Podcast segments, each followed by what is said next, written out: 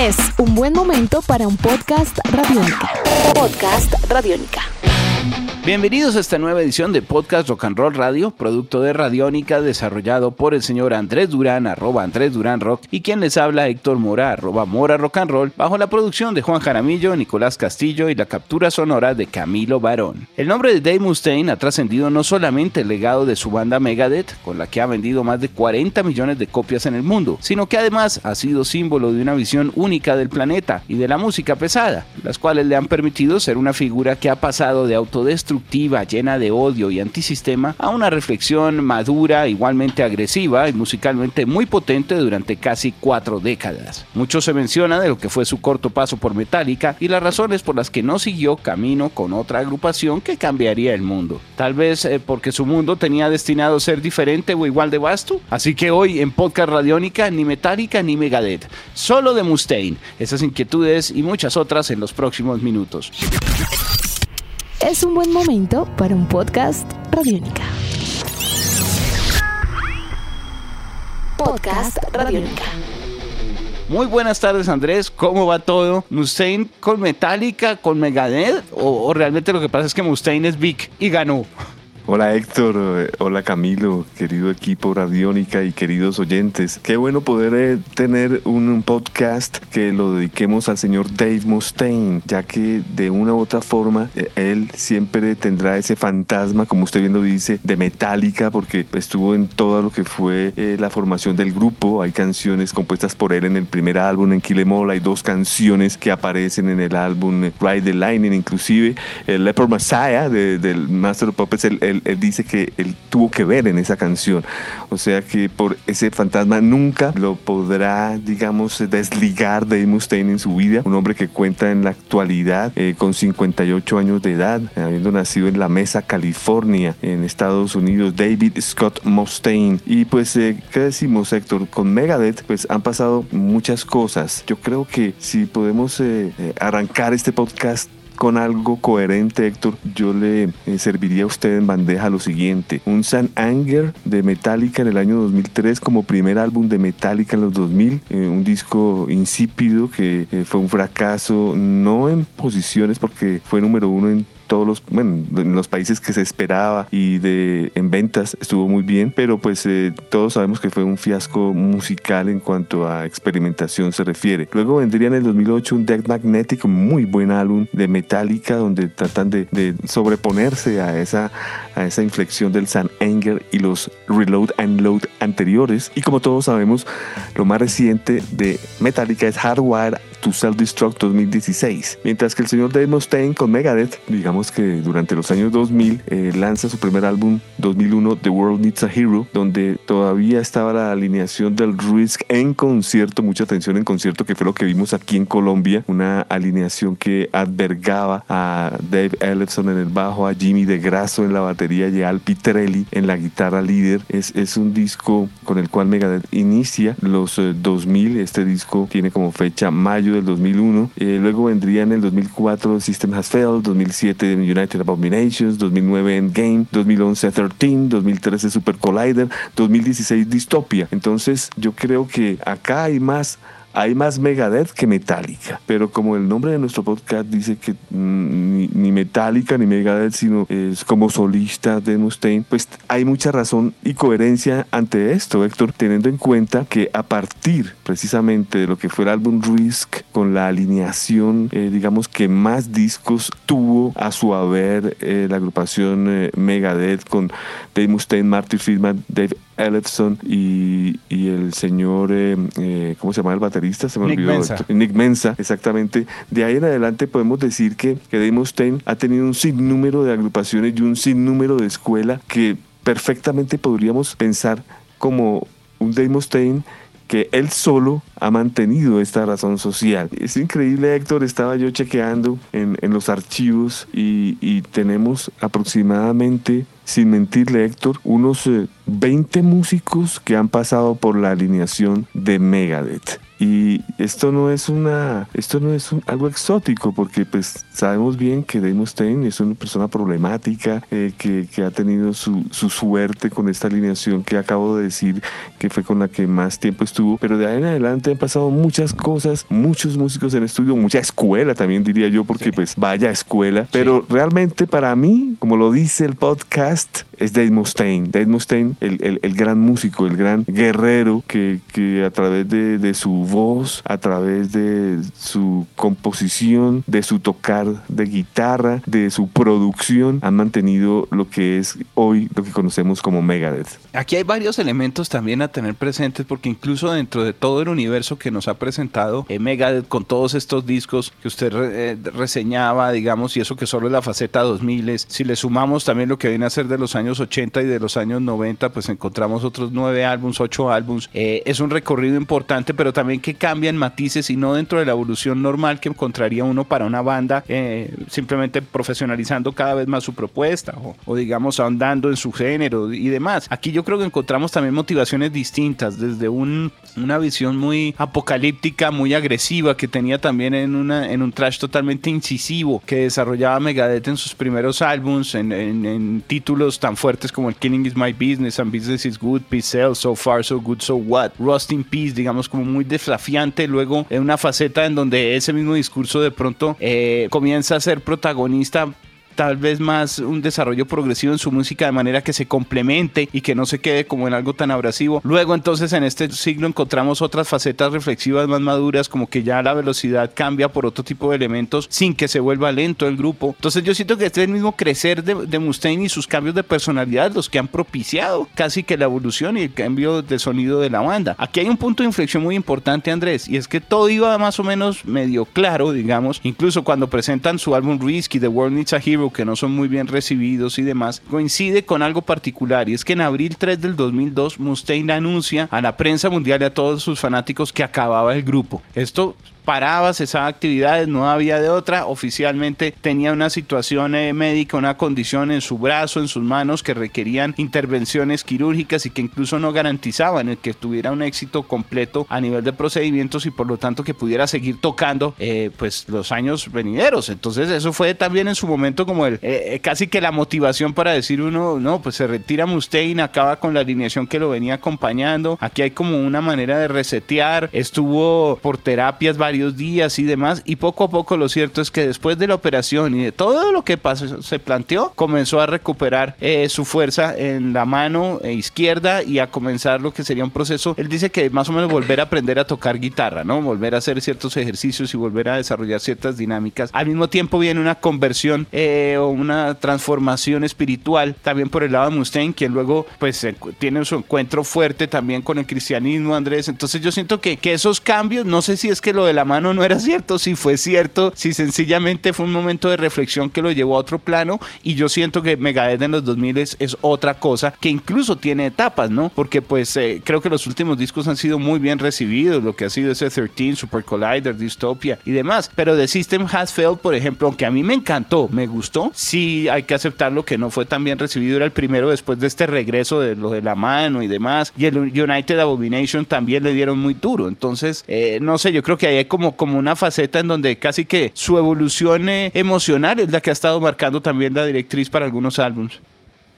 Tiene usted toda la razón, Héctor. Y yo realmente nunca quise creerlo de la mano. Me pareció que fue una patraña. Y me pareció que la manera como él despidió a Nick Mensa y, y, y a Marty Friedman y, sí. posteriormente también lo volvió a hacer eh, con, con eh, Chris Broderick, eh, me parece que, que es el reflejo de, digamos, de esta parte floja del grupo eh, obedece más a él que a su equipo de trabajo, porque en Risk estaba la gran alineación que todos conocemos y el World Needs a Hero ya eh, eh, es, es, notorio el, el cambio eh, en cuanto a que ya está Jimmy de Grasso en la batería y Al Pitrelli en las guitarras. Y yo me atrevería a decir, Héctor, que es más suave el World Needs a Hero que el mismo Risk. Entonces, fíjese usted, es, es el momento en que, digamos, más mal le puede ir al grupo aún así son discos que no, no tienen baladas ni, ni nada por el estilo como, como sucedió pues con Metallica. Y, y bueno, me gusta mucho lo que usted dice de, de, retomar ya las, armas a tomar después de cuatro años del World Needs a Hero y el System Has Failed y fue criticadísimo, sí señora. Y él, él prácticamente trató de, de, de jugárselas con Chris Polan en la guitarra de nuevo, ya que él desfiló en los primeros discos de Megadeth. Él vinculó a, a Jimmy Lee Soulas en el bajo, un gran bajista de sesión. Y si hablamos de músicos de sesión, pues no puede haber mejor baterista que Vinny Colaiuta, eh, baterista que ha estado entre otros con Frank Zappa. Así que fue un buen intento de Dave Mustaine, pero fue muy criticado, como usted bien lo dice, el famoso sistema fallado. Cuando llega el eh, United Abominations, eh, trata de, de, salir adelante, eh, digamos, eh, reencaucha el Tour Lemon con Cristina Escavia, involucra al tándem de hermanos Glenn y Sean Dover en las guitarras y batería respectivamente, eh, involucra a James Lomenzo en el bajo, trata de, digamos, de, de continuar su carrera avanti, pero yo veo que es hasta el endgame que realmente encontramos al Mustaine que queríamos cuando cuando hay canciones como oh, Dialectic Chaos, instrumental para This Day We Fight, canciones como Head Crusher, The Right to Go Insane, son muy buenas. Y cuando pasamos al, al 13 se ratifica ah, esta calidad musical. Entonces es una buena eh, noticia, eh, digamos que lo que es Endgame y el 13 involucra a Chris Broderick en la guitarra líder, fue una alineación compacta, eh, Megadeth volvió a su estatus, diría yo, tanto en el Endgame del 2009 como en el 13 del 2011. Luego vendría un Super Collider que baja un poco el ímpetu, ¿no? Diría yo. Perdóname, Andrés. Que iba a decir, no, que Ellison regresa en el 13. claro, claro que sí, regresa su viejo compañero de batalla. Es clavísimo, sí señor. Y pues el último Distopia eh, también me parece que, que, es pesado, que es arriba. Aquí encontramos eh, de nuevo ese eh, problemas con sus integrantes. Aquí el único que ha estado pues es Ellison después de que regresa. Kiko Lureiro entra a ser parte de las guitarras y Chris Adler que viene de la agrupación Lamb of God en la batería, pero atención, únicamente en estudio, realmente eh, no, no hubo, digamos, eh, una proyección de que se quedara en Megadeth. Eh, hoy en día, pues, reemplazado por un gran baterista, como lo es el señor Lee Rausch, que es, digamos, el, el, que da el paso a Dirk Verbauren, quien es el actual baterista de Megadeth. Eh, si usted se da cuenta, Héctor, voy a, nombrar rápidamente eh, músicos que la gente puede recordar. Dion Crouchers en la batería, Richard Greed, batería, eh, Greg Handervit, guitarras, Robert Cromwell, guitarras, Brett Michael Phillips, guitarras, John Series en las voces, Gar Samuelson, que en paz descansa en la batería, Chris Poland, Chuck Belleher, Jade Reynolds, Jeff Young, Nick Mensa, que en paz descansa Marty Friedman, Jimmy DeGrasso, Al Pitrelli, James McDonald, eh, Sean Drover, Glenn Drover, Jen Lomenzo, Chris Broderick, Chris Alder, eh, músicos como Mike Albert, eh, Tony Laureano. Es una escuela mega absoluta, Héctor. Sin lugar a dudas, Andrés, y además porque la calidad igual musical del grupo en composiciones y demás siempre se ha mantenido. De, eh, yo creo que hubo una búsqueda muy fuerte hasta cuando lograron una etapa importante a nivel de grandes trabajos destacados como Rust in Peace, como ese Countdown to Extinction y demás. Pero lo cierto es que el grupo no ha bajado la guardia a nivel de composición. En ese orden de ideas tampoco creo que le haya hecho falta a Mustaine como alejarse mucho de esa, de esa razón social, de esa firma que viene a ser Megadeth y de ese, ese que, que, lo ha estado acompañando casi como su fiel compañero alrededor de, de, una experiencia de trash, de metal muy potente. De todas maneras, hay que destacar que es curioso, con todo el éxito, nunca ha trabajado realmente en una esencia de proyectos paralelos, porque el ejercicio de MD45 a mediados de los 90 pues fue... Fue solo uno. Fue solo uno, un ejercicio, eh, digamos, que, que, no tuvo un mayor eco. Y a la hora de la verdad, no ha habido mayor desarrollo a nivel de, de nuevos, de nombres o incluso con el, el nombre de él como solista, como Dave Mustaine Band o Dave Mustaine Project o DM, lo que uno quiera experience. Tiene razón. Y creo que, ha sido porque mucho, ahí hace lo que quiere realmente. Lo que yo sí veo mucho es compilaciones por doquier, Héctor, han habido muchísimas y discos en conciertos son pocos que los podemos numerar con, la, con los dedos de la mano, que son el Rude Awakening del 2002, además todos 2000 eros, ¿no? Curioso que en los 90 y 80 ceros conciertos. Eh, el segundo fue, ¿se acuerda usted? Live en Buenos Aires 2007, luego lanzó el Rust in Peace Live 2010, luego el famoso Big Four en Bulgaria con Metallica, Anthrax y Slayer y el Countdown to Extinction Live que salió en el 2013, ese fue el último. En cuanto a compilaciones, son muchísimas, digamos que la más reciente eh, obedece a una compilación eh, extensa, son cuatro, sí, si no estoy mal, que se llama Warheads on Foreheads, que salió en marzo del 2019. Son tres CDs, perdón, todo remasterizado. Yo creo que realmente eh, eh, su, su, su, arte lo podemos encontrar claramente expuesto alrededor de lo que es Megadeth. Creo que no le ha hecho falta desarrollar otro nombre también y otra faceta sonora porque ahí se siente a gusto. Simplemente nos quedaría también retomar, yo creo que alrededor de lo que viene a ser el, evolucionar y sanar heridas. Si viene su trabajo con, con Metallica, lo comentamos, fue al principio, hay algunas canciones en las que él tiene créditos y son algún, es una faceta tan corta porque a la hora la verdad no publicó con ellos un disco completo, no alcanzó tampoco a, a verse un álbum completo de, de Metallica con estas canciones y demás, pero sería un nombre que tendría muy presente durante muchos años, casi como un símbolo de, de, pelea y de guerra entre dos bandas y entre dos mundos, en donde Mustaine sería el que quedaría con algún resentimiento porque los demás lo sacaron del grupo y eso alimentaría mucho, yo creo que también a los medios y, y relaciones eh, dentro de estos personajes por varios años. Sin embargo, eso ya no existe hoy por hoy, ¿no? No solo el grupo acceden y tocan juntos a veces en festivales y demás, sino que ha habido numerosos capítulos casi que de novela de,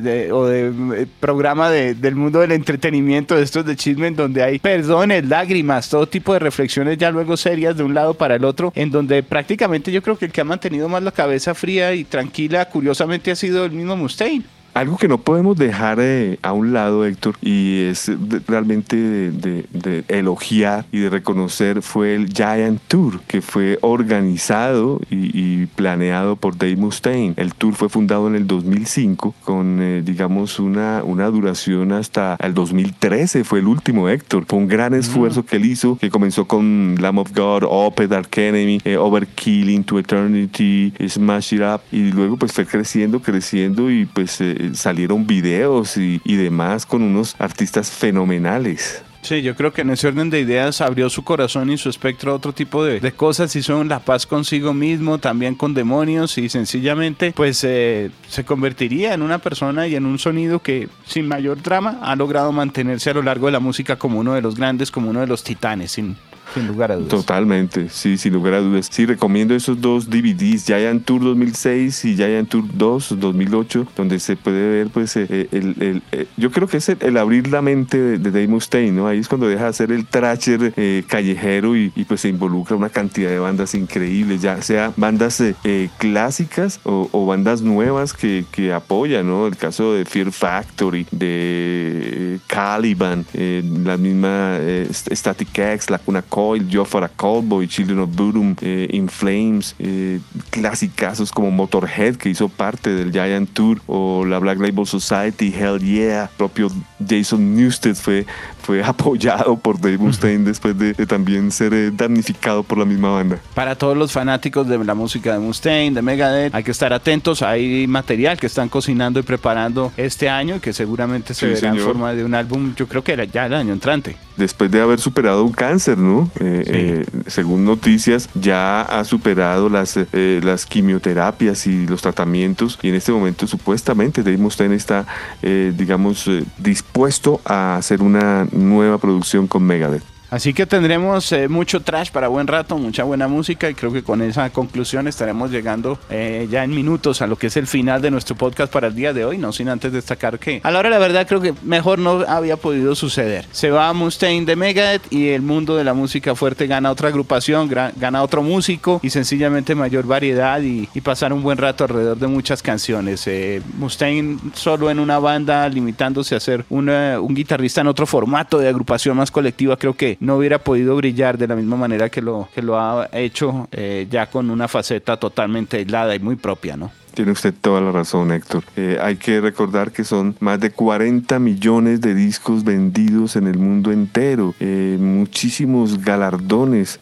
a través de sus 15 álbumes en estudio, certificados por doquier, presentaciones en conciertos en festivales importantes, en MTV, videos, testimonios reales de lo que ha sido una carrera musical certera y con mucha perseverancia. Eh, yo, yo me doy cuenta que Dave Mustaine, eh, más que cualquier cosa, es un músico que a través de los años ha ha perseverado, Héctor, ha lanzado sus discos, sus discos, sus discos y, ha mantenido su base de fans eh, de una manera aferrada y segura. Tanto así que fíjese usted lo que ocurre cuando Megadeth, por ejemplo, toca en, en, Argentina, ¿no? Ya es prácticamente como si fuera un grupo argentino y como corean los, los solos, los, los, los coros. es una locura esto. Queda mucha música para disfrutar, así que los invitamos a que sigan atentos eh, con las redes del artista o atentos a programación radiónica. Siempre estaremos prestos a compartir con ustedes los sonidos del señor Dave Mustaine y Megadeth. Andrés, creo que llegamos al final de esta emisión el día de hoy. Otro capítulo, otro podcast Rock and Roll Radio que llega a ustedes eh, bajo la producción de Juan Jaramillo, Nicolás Castillo y la captura sonora de Camilo Barón. Acompañándoles eh, Andrés Durán, quien les habla Héctor Mora y ha sido un buen encuentro para finalizar algo que quiera usted destacar, aparte de mucho Mustaine y mucho Megadeth. Pues le haría una pregunta y yo también me la haría a mí mismo. ¿Cuál es su disco favorito de Megadeth de la época que hemos hablado, del World Needs a Hero 2001 al Dystopia 2016? ¿Y cuál sería una rareza que usted recomienda también del grupo? A ver, yo creo que de los de este año me quedaría con... Mm, yo creo que entre, eh, entre 13 y The System Has Failed, esos dos. Son muy distintos, pero, pero entre esos dos, bueno, 13 es más, es más la alineación actual, el regreso de Ellefson me quedaría con 13, el álbum número 3 en Estamos de acuerdo, wow, Sí, también, Sí, el mismo, sí. Yo estoy entre Endgame y 13, pero por lo que usted ha dicho de Ellefson me quedo con 13, me encanta. ¿Y rarezas? Y rarezas. Mmm pues eh, a mí me gustan mucho las versiones que aparecen en el Crypting Writings, eh, en ese trabajo de 1997. Ahí hay unas buenas canciones. Creo que fue una reedición la que trae como, como una serie de tomas alternativas al vivo. Y en esas reediciones ahí hay, hay, hay buenos, buenos temas que de diferentes épocas. Yo creo que me iría con ese o con... No, ¿sabe cuál? El Hidden Treasures, ese, que es el de covers, ese es de rarezas, ese, me parece. Es el que yo iba a decir también. ¿Sí? claro, esa es la rareza máxima, porque está No More Mr. Night Guy de Alice Cooper, está la canción Breakpoint de los Super Mario Bros, está Go to Hell de Bill and Ted, está Angry Again de Lax Action Hero, 99 Ways to Die, que es de mis canciones favoritas de Megadeth, de, de Beavis About Head Experience, Paranoid del Nativity in Black, Diadems del Demon Knight, Problem cover de los Sex Pistols. no, Es, y es una rareza. Y la alineación donde la deja Dave Mustaine, Ellison Friedman inmensa. Sí, no, no, no, brutal. Ese, ese, ese es. Estamos de acuerdo, estamos de acuerdo. Bueno, y cosas que, que, que, y, cosas que dan risa, qué sé yo, anécdotas como, como las canciones de Tross en español, cositas así que han quedado también en la historia. Ha sido una nueva emisión de Podcast Rock and Roll Radio, acompañándonos el día de hoy. Nos veremos en una próxima oportunidad. Y Andrés, una feliz tarde y mucha música para todos. Muchas gracias, Héctor, y en una próxima emisión estaremos con ustedes. Nuestros podcasts están en radionica.rocks, en iTunes, en RTVC Play y en nuestra app Radionica para Android y iPhone. Podcast Radionica.